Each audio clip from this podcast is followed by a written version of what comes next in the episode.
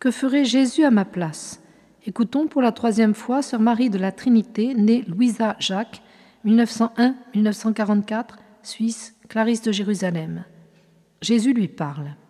Me laisser vivre en vous, c'est remplir votre cœur de l'abandon des petits-enfants et m'écouter.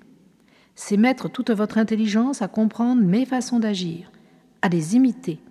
C'est avoir les mêmes sentiments que moi et partager mes désirs. C'est de toute la force de votre volonté vous maintenir coûte que coûte, à chaque instant, chaque occasion, dans la vérité.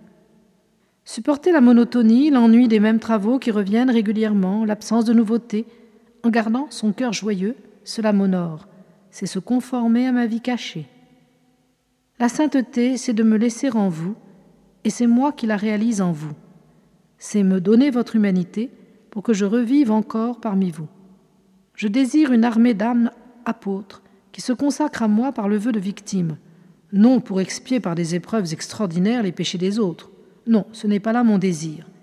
Je désire une grande armée d'âmes victimes qui se joignent à mon apostolat dans ma vie eucharistique, qui s'engagent par le vœu de victime à choisir les procédés que j'ai choisis silence, immolation, rayonnement du triomphe de la vie de l'esprit, afin que mon esprit se répande et qu'elle révèle quelque chose de mon royaume où chaque âme est appelée et attendue.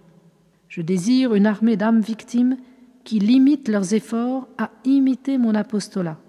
Je suis le maître, j'ai été le serviteur de tous. Le vœu de victime leur donnera la force d'une plus grande fidélité à être les servantes de tous, afin que mon esprit se répande et que le monde croit à mes paroles. Ces âmes victimes, je les désire partout, dans le siècle et dans les cloîtres, dans tous les offices, dans toutes les situations, aux champs et aux usines, dans les écoles et les magasins, dans les familles et les couvents, dans le commerce et les arts, partout, pour que leur fidélité témoigne de mes paroles. Imite mon obéissance et ma docilité. Regarde toute ma passion, que n'ai-je pas supportée. Regarde ma vie dans l'Eucharistie. Maintenant encore, j'obéis à la voix des hommes, non seulement sur l'autel, mais quand j'exauce les prières de mes plus humbles créatures. Est-ce que je ne cède pas à votre voix? Imite mon obéissance et ma docilité.